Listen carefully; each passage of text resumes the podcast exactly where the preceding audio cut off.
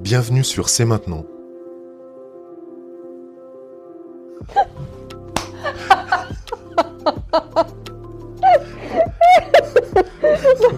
Ça va pas aller, arrête. C'est mort. Bienvenue sur C'est maintenant. Le...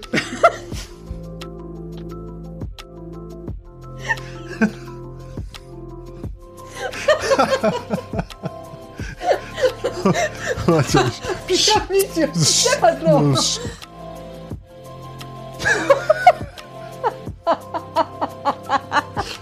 Bienvenue sur C'est C'est maintenant. maintenant. Alors, on commence. Bonjour et bienvenue dans le podcast C'est maintenant. Je suis Jacqueline. Et je suis Jean-Marc. Chaque mercredi et chaque dimanche, nous vous partageons avec authenticité, simplicité et bonne humeur les questions, les réflexions personnelles et les outils concrets qui, selon nous, permettent de mieux vivre les phases de transition personnelle et professionnelle. Chaque épisode est une invitation à reconnecter avec ce qui est essentiel pour vous et à laisser les plus belles parts de vous s'exprimer librement. Et si cela vous plaît, nous vous invitons à partager les épisodes avec vos amis et vos proches qui en auraient besoin. Quelle que soit la plateforme sur laquelle vous nous écoutez, offrir une note ou un commentaire nous aide aussi grandement à faire connaître cette émission et ça nous encourage à continuer. Et vous pouvez bien sûr euh, nous poser toutes vos questions dans un formulaire confidentiel sur jeanmarcterrel.com slash podcast.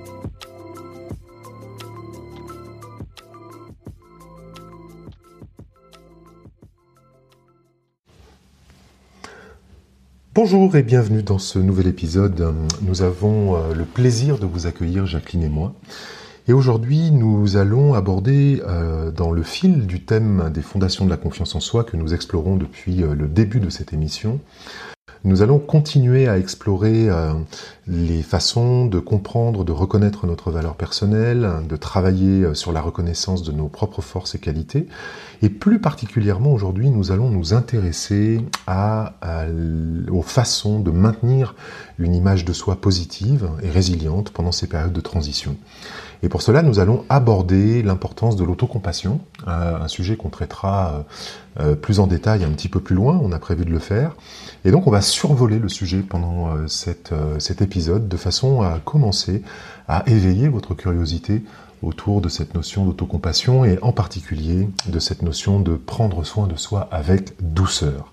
Et pour ça, la citation du jour, C'est une citation de Christophe Germer qui nous dit L'autocompassion est simplement nous donner à nous-mêmes la même gentillesse que nous pourrions donner à d'autres. Et donc, euh, j'aime bien cette citation. Euh, j'aime bien cette citation parce qu'elle dit l'autocompassion est simplement nous donner à nous-mêmes. Et je trouve qu'il y a quelque chose dans le simplement, quelque chose qui dit que du coup c'est pas compliqué, c'est pas un immense objectif à atteindre, c'est pas quelque chose de difficile à apprendre, c'est pas quelque chose qui semble insurmontable. Et pourtant, euh, je trouve que euh, se donner de la douceur et de la gentillesse à nous-mêmes, eh ben, au contraire de c'est simplement ça, eh ben c'est pas si simple. En fait, Ouais. c'est là que ça me vient. Et euh, voilà. Oui, Ce que ça m'évoque? Non, je, suis, je suis tout à fait d'accord et j'ai l'impression en fait que très souvent nous confondons simplicité et facilité. Et ça n'est pas parce que les choses sont simples qu'elles sont faciles. Euh, Je pourrais dire que c'est très simple en fait de pratiquer la pleine conscience. Euh, voilà, en quelques minutes, on peut euh, intellectuellement avoir compris euh, le principe euh, d'observer ce qui émerge en soi, euh, avec euh, bienveillance et sans porter de jugement. On peut le comprendre intellectuellement. C'est simple, mais c'est pas facile en fait à mettre en place. Et c'est peut-être ça qu'on va chercher à, explorer euh, pendant euh, cet épisode. Euh, simplement se donner à soi-même la même gentillesse que nous pourrions donner à d'autres. Alors on pourrait se demander, ben voilà, lorsque les personnes qui me sont proches, les personnes que je connais, passent par des périodes de transition, qu'est-ce que je peux faire pour être gentil? Qu'est-ce que tu pourrais faire pour être gentil pour, pour ces personnes-là? Qu'est-ce que ce serait des gestes de gentillesse? Essayons d'imaginer ensemble. Alors, euh, côtoyer quelqu'un qui est dans une période de transition et qui est dans des, comment dire, comme dans des ballottements comme ça, peut-être un peu difficile. pour moi, mais ça c'est depuis mon point de vue et c'est mes portes d'entrée, mais la manière pour moi dont s'exprimerait la gentillesse et la douceur pour cette personne, ce serait de pouvoir euh, être présente. Alors mmh. pas forcément par différents biais, ça peut être présente par euh, le fait d'envoyer un petit message, euh, de faire un dessin, d'offrir de l'écoute, mais c'est une présence que je pourrais imaginer comme étant une présence à la fois active et en même temps en retrait, c'est-à-dire sans qu'elle soit jamais imposée, mmh. mais qu'elle soit en fait à la disposition de. Mmh. Euh, voilà, par exemple. Oui, alors ce sont de très bons exemples et on pourrait du coup se retourner ça vers soi-même. Du coup, si on prend euh, la citation de Christophe Germer et qui dit que l'autocompassion, c'est simplement se donner à soi-même la même gentillesse que nous pourrions donner à d'autres, alors du coup, ça pourrait être prendre un petit peu de temps pour s'écouter soi-même, prendre un petit peu de temps pour dessiner, prendre un petit peu de temps pour... Euh, qu'est-ce que tu as dit? C'était quoi le troisième point? Je me souviens plus maintenant. Je me souviens plus maintenant? Euh, ces petits gestes, finalement, s'offrir un peu de présence à soi-même, hein, mhm. finalement, comme tu étais en train de le dire.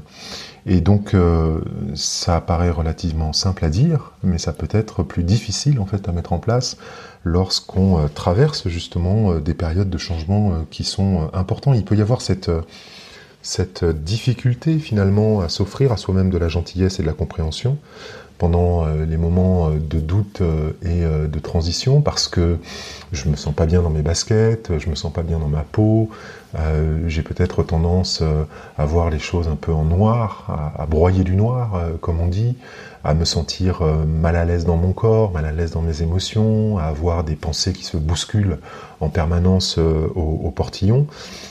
et de ce fait, trouver du temps pour euh, essayer de se comprendre soi-même, d'être gentil en fait avec soi-même, peut être quelque chose d'assez euh, difficile. Toi, dans tes périodes de transition, de vie, comment as-tu fait euh, pour t'accorder de la douceur, pour t'accorder de l'autocompassion? Hum, dans les périodes de transition, je me suis autorisée de la gentillesse envers moi-même, principalement par des choses, j'allais dire, créatives. Et je sais que quand euh, euh, je m'offre du temps de créativité, il y a quelque chose où je m'accorde du temps pour moi-même, où je me mets à l'écoute de moi-même, où euh, je me prends en considération complètement dans ce que je suis en train de faire. Et quand je dessine, en fait, je suis à nulle part ailleurs. Je suis mhm. juste dans mon dessin. Donc c'est aussi être à la fois pleinement présent à ce que je suis en train de faire. Mais quand c'est comme ça, j'arrive à oublier tout le reste. C'est vraiment comme si je me mets dans ma bulle. Écouter un morceau de musique, danser euh, danser en cachette, j'allais dire. Je te vois. ouais, c'est ça. Euh, c'est aussi, c'est aussi, ça participe aussi à des moments de qualité que je m'offre à moi-même. Mais je me disais tout à l'heure, je t'écoutais parler, puis tu disais les transitions qui sont des périodes dans lesquelles on doute, dans lesquelles peut-être on rumine des pensées sombres, mais il y a aussi des transitions qui sont peut-être moins euh, j'allais dire, euh, lourdes, mais qui sont des transitions de vie. Par exemple, on déménage. Et là, du coup, je me dis, OK, dans un déménagement, ben, il y a physiquement des choses à faire. Il y a des choses organisationnelles à faire. Dans ces moments-là, c'est aussi important de s'accorder euh, du temps à soi-même, puis de se dire, là, ça fait quatre fois que je fais l'aller-retour avec les cartons. En fait, j'en peux plus. Mon corps en peut plus. Qu'est-ce que je fais à ce moment-là? Pour avoir un petit peu de gentillesse envers moi-même Offrir un peu de douceur, peut-être faire une pause, manger un fruit, mm. tout laisser en plan et aller se balader en forêt C'est à ce genre de choses que tu penses? C'est ça, exactement. À vraiment s'autoriser à faire une pause. Euh, dans les petites histoires, euh, je me souviens, euh, ben, une des premières fois que je suis partie dans le désert, c'était en Algérie. j'ai découvert en fait la cérémonie du thé. Mhm. Et ben il y a trois thés en fait qui ont chacun une saveur bien particulière. Et monter le thé, ça prend une heure et demie, deux heures, suivant comment. Et euh, au départ, je trouvais ça euh, incroyable. C'est pour boire un tout petit thé en plus. Hein. C'est pas euh, boire des litres de thé, c'est pour boire un tout petit thé. Et j'ai mis beaucoup d'attention à observer les gestes, le rythme, ce dans quoi les gens étaient quand ils préparaient ce thé. Et quand tout à coup, dans des moments bien précis, je sens qu'il y a trop de choses qui viennent, ou trop de tensions, ou trop de rumination, trop de pensées, trop d'agitation, je me dis Ah, c'est l'heure de monter le thé. Et alors, je monte pas chaque fois un thé d'une heure et demie, mais symboliquement, c'est le premier truc qui me vient. C'est peut-être comme certains d'autres diraient Ah, c'est l'heure de fumer une clope, enfin, j'en sais rien. Mhm. Mais c'est euh, ces, moments-là, puis de me dire Ok, là, c'est le moment de monter le thé. De t'offrir de la douceur. De m'offrir de la douceur et de l'espace. Mhm, de la douceur et de l'espace, ouais. Parce que c'est vrai, en t'écoutant, euh, on pourrait se dire, mais euh, finalement, euh, voilà, toi et moi, on connaît le désert. la vie dans le désert, c'est une vie qui est rythmée par, j'allais dire, de notre point de vue occidental, finalement, pas grand-chose.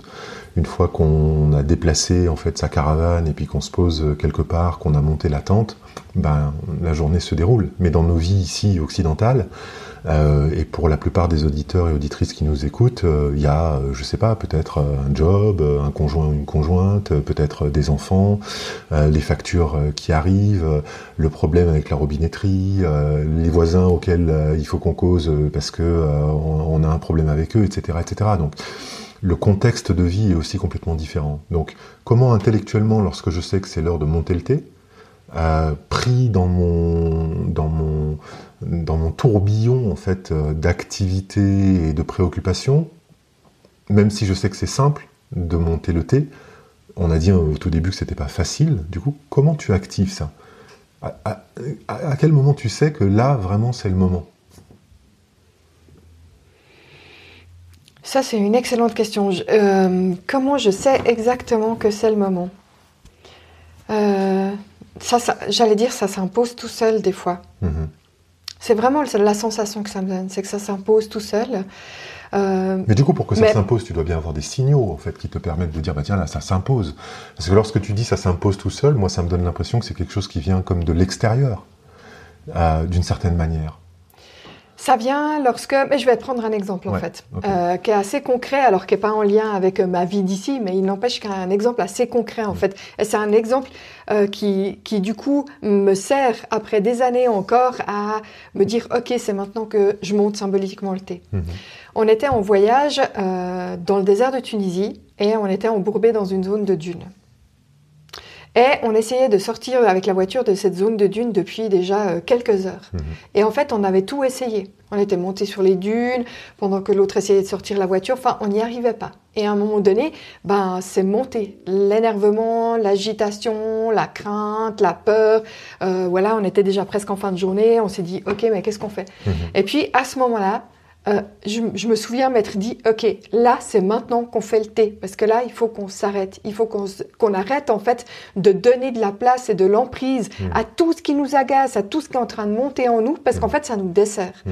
Donc à ce moment-là, ok, on fait une pause et on monte le thé, et on se recentre en fait par le fait de faire des gestes, hein, de monter le thé, ça veut dire qu'il faut allumer un petit feu ou le charbon, chercher de l'eau, enfin il y a toute une gestuelle là autour, tout un rituel, et par le rituel en fait ça te recentre sur un truc très simple, mhm. très basique, mais qui fait que ça permet de prendre comme ça, euh, comme si euh, on, se voyait euh, depuis très très haut, nous, les deux petits gueulus là au fond de la dune en train de pester parce qu'on n'y arrive pas, mhm. et puis que ça fait un espèce de truc qui nous voit d'en haut, puis qui dit mais en fait c'est bon là, vous allez vous en sortir, et prenez juste le temps de souffler. C'est vraiment comme ça revient à la même chose maintenant. Alors monter le thé, c'est toujours là dans ma présence, euh, dans mon esprit.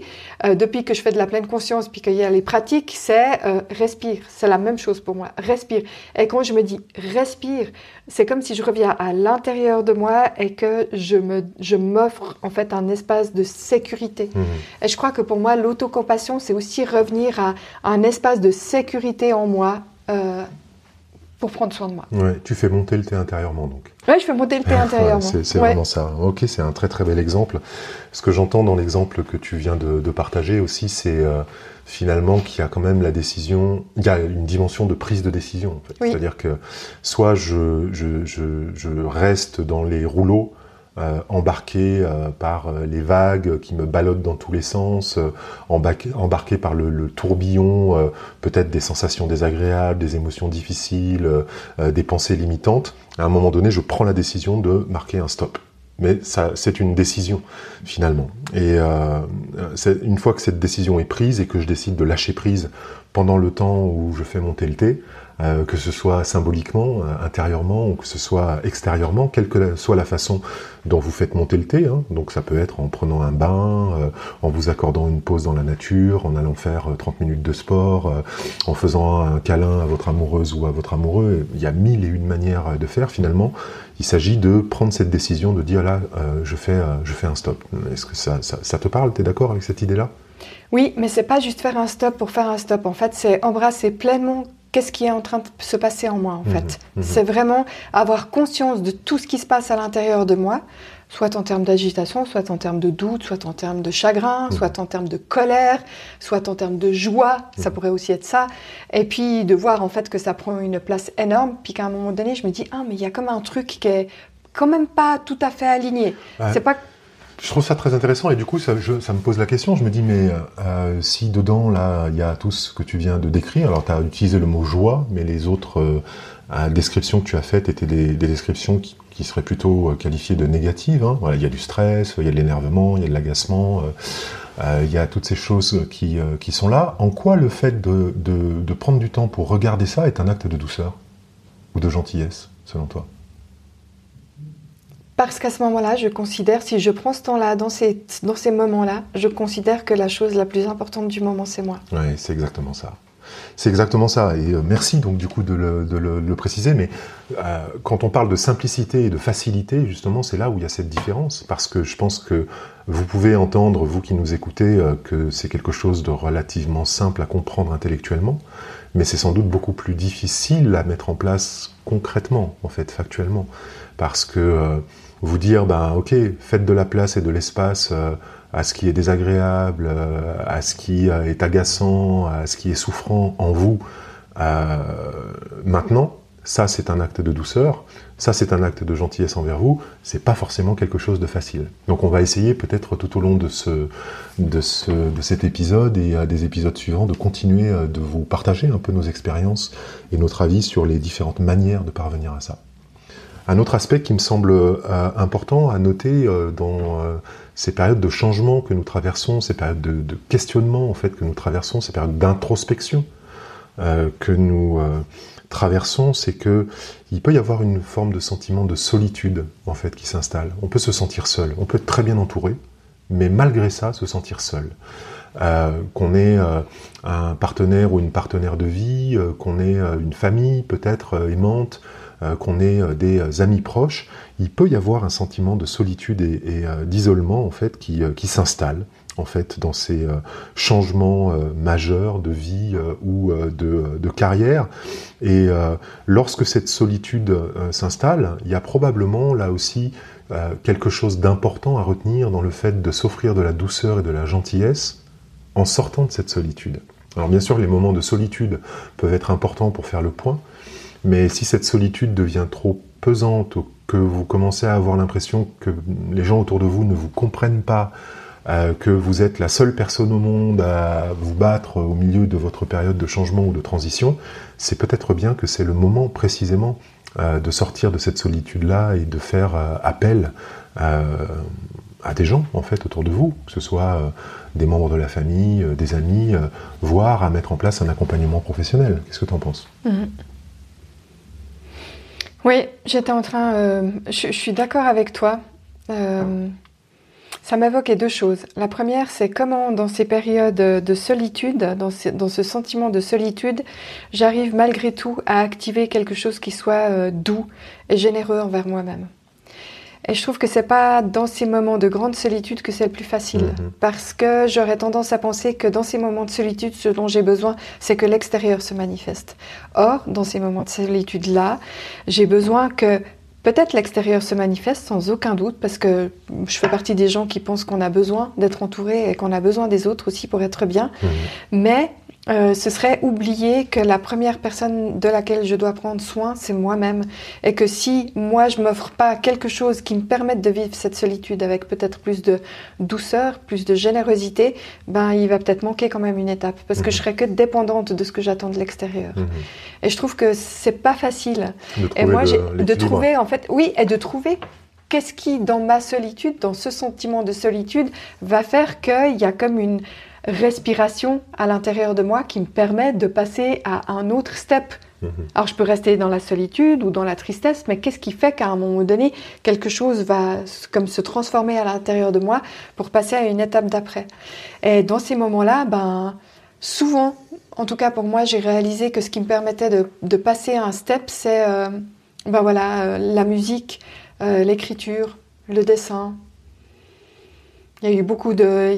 Quand j'avais un chien, c'était beaucoup aussi avec les balades du chien. Oui, beaucoup, beaucoup. En fait, il a été, euh, par sa présence silencieuse, quoique, hein, j'avais un, chien assez euh, communicatif, mais par sa présence, lui, il était juste intéressé, en fait, à trouver euh, la prochaine belle odeur dans la forêt. Hein. Il n'était pas principalement préoccupé par moi, mais il m'a accompagné dans beaucoup de ces moments de solitude avec avec du coup, lui, une générosité incroyable. Ce que je trouve très intéressant dans ce que tu dis, c'est que, bon, alors tu, tu, reposes à la fois la notion de créativité, euh, qui pour toi est une notion finalement qui te permet de reconnecter avec euh, des choses qu'on a partagées d'ailleurs dans les épisodes précédents, hein, c'est-à-dire euh, tes propres valeurs, tes propres talents, tes propres dons, les choses qui te font vibrer. Toutes ces choses-là. Donc pour toi, ben voilà, mettre en œuvre cette créativité-là, c'est une façon de reconnecter à ça. Pour d'autres, ce sera peut-être le sport. pour d'autres, ce sera peut-être, j'en sais rien, des balades en forêt. ça, c'est un aspect important. Et puis, on est, je crois, d'accord tous les, deux pour dire que quand on parle de solitude, ni toi ni moi, on est en train de dire que la solitude, c'est mauvais. Euh, mais plutôt euh, le point sur lequel euh, je cherche en fait à mettre un peu l'accent ou la lumière, c'est à quel moment est-ce que cette solitude peut devenir finalement de l'isolement? Et c'est ça, en fait, pour moi, où il n'est pas simple de trouver l'équilibre. Bien sûr que dans cette solitude-là, il doit se passer quelque chose parce que je fais face à moi-même, je fais face à ce dont je ne veux plus, ce dont je veux me défaire, me délester, me débarrasser dans ma vie pour aller vers quelque chose de nouveau. Et puis, il peut y avoir un moment où dans cette solitude, ben, je tourne en boucle, je tourne en rond, euh, et je peux avoir besoin de cette présence dont tu parles, la présence des autres, mais sans devenir dépendant, on est bien d'accord. Euh, comment trouver le juste milieu entre euh, une présence suffisamment douce, non intrusive, qui écoute, qui soit non jugeante.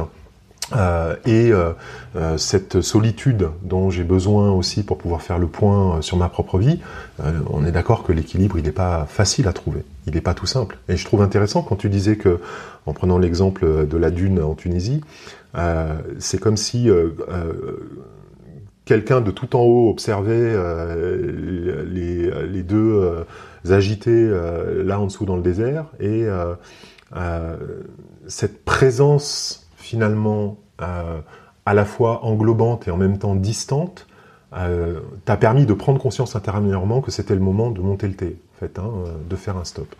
Et donc voilà, on, pourrait peut-être se poser la question en tant que membre d'un en tant que partenaire de vie, en tant que, membre de la famille, de savoir, voilà, lorsque j'ai quelqu'un autour de moi euh, aussi qui vit une période de transition, jusqu'où en fait je peux aller, quelle est la, juste mesure, j'allais dire interventionniste ou non interventionniste, la juste mesure pour être présent en fait pour cette personne-là, sans être, euh, sans la rendre dépendante de ma présence, sans être intrusif, etc. C'est pas facile, hein. on n'aura pas de réponse, je pense. Hein.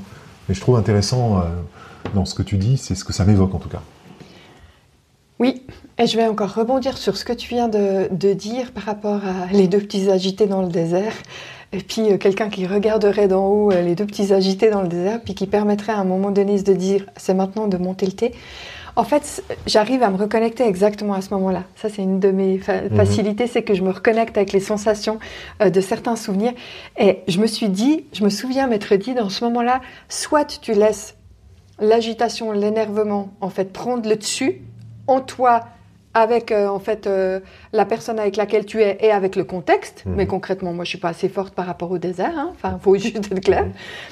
Soit, en fait, tu te poses, tu fais un break, tu te donnes de la douceur et tu te fais confiance. Mhm. Et je pense que dans les, dans les moments où je m'offre de l'autocompassion, de la gentillesse envers moi-même, c'est aussi des moments dans lesquels je m'entends me dire, tu sais quoi Jacqueline, ça va aller. Fais-toi confiance, ça va le faire. C'est super. Ça, ça m'envoie à un autre point en fait qui peut être un point euh, euh, très euh, limitant ou difficile lorsqu'on vit des périodes de changement ou de transition, c'est que il peut y avoir une forme de jugement très sévère en fait envers soi-même. se dire ben voilà, mais qu'est-ce que je fous là dans ce désert? Quelle idée m'a-t-il pris de prendre cette piste-là plutôt que celle-là? Euh, pourquoi n'avons-nous pas le matériel nécessaire pour ceci ou pour cela, etc. Avoir finalement euh, un regard extrêmement jugeant, autocritique euh, sur la situation dans laquelle je me retrouve et du coup être en focalisation finalement sur tout ce qui n'a pas fonctionné, euh, sur euh, les erreurs qui ont été commises, les échecs peut-être qui ont eu lieu, et rester focalisé en fait complètement euh, là-dessus. ça aussi, ça peut être, j'allais dire, une étape ou une, une, forme de l'esprit qu'on peut expérimenter dans ces périodes de changement et de transition. Oui, et puis avoir peur dans ces moments-là aussi d'accepter le soutien en fait. Euh, par peur de paraître euh, nul, faible, euh, tout ce que tu veux. Et je reviens à mon histoire du désert. J'étais claire que moi, je pouvais pas en fait m'apporter du soutien à quelque part. L'autre pouvait pas m'apporter du soutien. Le contexte nous apportait pas de soutien, et que donc dans le fait en fait, de se donner de la douceur et de la bienveillance, j'activais du soutien à moi-même et à nous dans ce contexte-là, mhm. qui a fait qu'on a pu. après, on a monté le thé, on a bu notre thé, puis on est sorti de la dune euh, Comme du premier coup. Mhm, c'est ça. Euh, alors peut-être parmi les conseils euh, qu'on pourrait proposer, en tout cas à vous qui nous écoutez, il y a cette idée de d'être dans quelque chose d'actif, hein, de prendre une décision, comme on le disait tout à l'heure, dans le fait de pratiquer activement la douceur envers soi-même, l'autocompassion envers euh, soi-même, en se rappelant en fait tout simplement, et ça c'est un processus intellectuel, hein, et encore quand je dis tout simplement, ça ne veut pas dire que c'est facile, mais en se rappelant tout simplement que euh, les erreurs et les échecs font tout simplement partie de notre chemin euh, d'apprentissage, de notre chemin de croissance. Ça c'est peut-être une première piste à avoir à l'esprit. Mm-hmm. Et dans la même vibe, c'est s'encourager. Euh, s'encourager à avoir euh, la même gentillesse que celle qu'on aurait pour un ami envers soi-même. Mhm. Et quand je dis gentillesse, ça peut aussi être, par exemple, se dire, ok, ben, s'offrir un bouquet de fleurs à soi-même. Pas toujours attendre que quelqu'un d'autre nous offre un bouquet de fleurs, mais mhm. s'offrir un bouquet de fleurs à soi-même. Mhm. ça pourrait être s'offrir... un restaurant, un massage. Ouais, voilà, euh, le café dont on, enfin le café qu'on a envie de se faire à la boulangerie du coin parce que ben c'est un moment de douceur et de bienveillance qu'on s'accorde en, fait à soi-même. Hmm. Ça peut être euh, s'autoriser une sieste sur un matelas au soleil, ça peut oh être mille, mille petites choses. Uh-huh. Mais c'est vrai que on sait comment être gentil envers les autres, hmm. comment être gentil envers nous-mêmes. Euh, ben je dois dire que pour moi c'est encore un apprentissage hmm, parce que j'ai beaucoup été centrée de mon point de vue en tout cas sur l'autre, mhm. et que j'ai eu longtemps peur en fait qu'en apprenant à être euh, douce et généreuse envers moi-même, j'allais perdre en fait ma douceur et ma générosité envers les autres. Alors que pour moi, c'est pas du tout pour les mêmes raisons. En fait, euh, je pense que j'ai manqué très souvent de douceur envers moi-même à, cause de ce de cette de ce trait de, de, perfectionnisme en fait, hein, ce soi parfait, ce soi fort en fait, qui sont très présents euh, dans ma personnalité en imaginant que finalement, en m'offrant euh, de la douceur, de la gentillesse ou de la bienveillance en moi-même, bah, ça allait me faire de moi une chiffre molle. Ça allait me, me, me, me, ramollir d'une certaine manière, ou que euh, tout à coup j'allais me prendre en moi-même en pitié. Mais finalement, et on le verra euh, dans un autre épisode, l'autocompassion, ça n'a rien à voir avec tout ça en fait. Il ne s'agit pas d'être ni dans quelque chose de démissionnaire, ni d'être mou, euh, ni d'être euh, euh, dans une forme d'apitoiement en sur son propre sort. C'est pas du tout de ça dont on est en train de parler.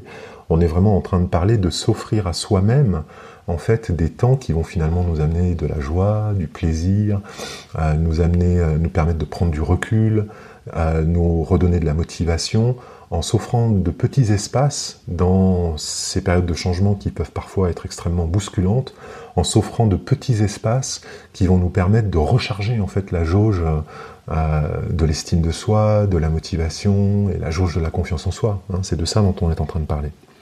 Et ça, ça demande pour moi de savoir, euh, en tout cas d'apprendre petit à petit à reconnaître vraiment ce qui est là. Hein. tu l'as dit en fait au tout début de cette émission, c'est-à-dire ben voilà, je prends conscience euh, que euh, là je suis dans l'agitation, euh, qu'il y a de l'énervement, euh, peut-être de l'agacement, voire de la colère, qu'il y a de la tristesse qui est là, qu'il y a du dégoût qui est là, et j'ose reconnaître en fait que juste c'est là, sans ajouter par-dessus ça encore des jugements. Et pourquoi tu es en colère? Et pourquoi il y a de l'agacement? Et pourquoi tu te comportes pas autrement? Tu le sais bien, nanani, nanana, et à ajouter en fait à, du bruit au bruit. Du bruit au bruit, exactement. c'est exactement ça. Donc se permettre finalement de ressentir ce qui est là, faire de l'espace euh, aux sensations désagréables qui sont là, aux émotions difficiles qui sont là, aux pensées récurrentes et peut-être difficiles qui sont là, leur faire de l'espace, leur donner de l'espace pour permettre, en faisant cela, de, pour s'offrir un soin finalement à soi-même, un auto-soin à soi-même. Hein. C'est peut-être aussi un conseil qu'on peut donner aux personnes qui nous écoutent. Tu viens de faire une très belle définition de la pleine euh, conscience. Ah, ok. S'offrir un auto-soin à soi-même? Non. Non ah. Dans accueillir ce qui se passe à l'intérieur de nous sans jugement. C'est ça. Avec euh, douceur et bienveillance. Mhm. Ouais. Et puis, euh, dernier conseil? Chercher malgré tout du soutien bah hein, auprès de groupes, de professionnels, de mentors, de, de personnes qui vous font du bien mhm. et qui vous permettent peut-être effectivement de pouvoir prendre du recul, euh, de la hauteur, pour sortir un peu de la vision euh, peut-être étriquée ou le sentiment étriqué dans lequel on se trouve. C'est ça. On vous propose, euh, pour aller gentiment vers la fin de cette émission, quelques exercices pour activer, cultiver, entretenir la douceur envers vous-même, l'autocompassion envers vous-même. Le premier exercice qu'on peut vous proposer, c'est de vous écrire une lettre à vous-même. Je ne sais pas si vous avez déjà fait ça. Moi, j'ai eu l'occasion de le faire à différentes reprises dans ma vie, et je sais que toi aussi, Jacqueline. Mhm. Euh, vous faire une lettre à vous-même, une lettre de soutien à vous-même pendant le moment difficile en fait que vous traversez, et vous faites cette lettre de soutien comme si vous écriviez cette lettre à votre meilleur ami, mais vraiment à votre meilleur ami. Et puis, vous pouvez même confier cette lettre, c'est-à-dire vous rédigez cette lettre, vous la cachetez, hein, vous mettez votre adresse dessus, vous collez un timbre et euh, vous la donnez euh, à quelqu'un que vous connaissez de confiance en lui disant de vous envoyer cette lettre dans le futur, dans un mois, dans six semaines, dans trois mois, sans que vous sachiez précisément la date. Et puis un jour, tout à coup, vous recevez dans votre boîte aux lettres une enveloppe avec votre propre écriture et vous ouvrez en fait cette lettre et vous lisez en fait une lettre de soutien que vous êtes écrite quelques mois plus tôt. C'est absolument fabuleux comme processus. Ouais, et je crois que bah, toi et moi, on l'a fait déjà euh, vraiment plusieurs fois. Et chaque fois, en tout cas moi, je suis surprise quand je vais à la boîte aux lettres puis que je vois une lettre avec mon écriture. Je me dis quoi? Mais c'est mon écriture, exactement. Et euh, du coup, je suis là, ah mais quand est-ce qu'on avait fait ça et tout Et j'arrive pas toujours à retrouver le fil tout de suite. Et après, ça c'est la première surprise quand même, déjà la boîte aux lettres. Et la deuxième surprise, c'est d'ouvrir la lettre parce que en général, j'ai pas de souvenir de qu'est-ce que j'ai écrit au mhm. moment où je l'ai écrit. Mhm. Et la dernière euh, que nous avons toi et moi reçue, parce qu'on a fait l'exercice les deux dans un contexte de formation au cercle de pardon. Mhm. Ah oui, c'est vrai. J'avais oublié d'ailleurs qu'on avait fait cet exercice. On a reçu euh, notre lettre il y a pas très très longtemps. Et quand j'ai ouvert ce courrier, j'étais euh, j'étais vraiment touchée en fait par les mots que je me suis écrits Mhm. Et c'était même pas, euh, je m'étais pas dans ce contexte-là écrit une lettre de soutien à moi-même. Mhm. Dans ce contexte-là, la consigne a été donnée. Écrivez-vous une lettre sur pourquoi vous êtes en train de vous former au cercle de pardon mhm. et qu'est-ce qui est là pour vous aujourd'hui. Et j'ai relu ça et je me suis dit, ah, oh waouh Et j'étais trop heureuse, vraiment trop heureuse de la recevoir. Un autre euh, exercice qu'on peut vous proposer de faire, c'est de trouver une méditation de la bienveillance. Vous pourrez en trouver euh, dans notre application, euh, l'application Monsieur Mindfulness, que vous pouvez télécharger aussi bien sur l'Apple Store que sur, le, que sur Android.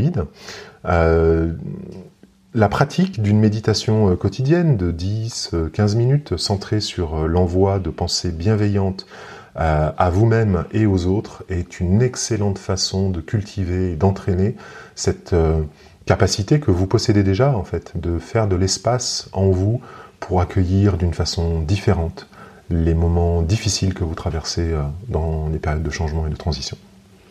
Et puis, comme euh, toi et moi, on aime écrire, et peut-être plus que toi et moi, mhm. euh, un troisième exercice qu'on peut vous proposer, c'est de tenir ben, toujours un journal hein, mhm. dans lequel vous notez trois choses tous les jours pour lesquelles vous êtes euh, fier. Fier de vous, fier, de, vos petites victoires.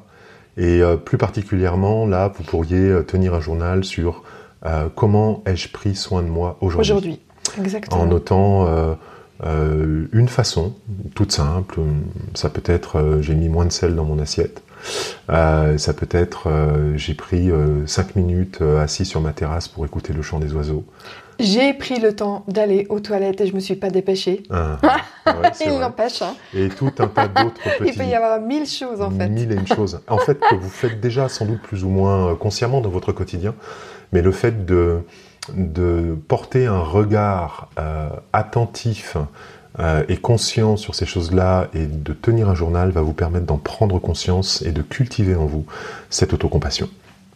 Voilà, on est du coup à la fin de notre épisode. C'est ça. Si ça vous parle, on vous invite à vous abonner au podcast, à le partager autour de vous et à nous laisser euh, un commentaire.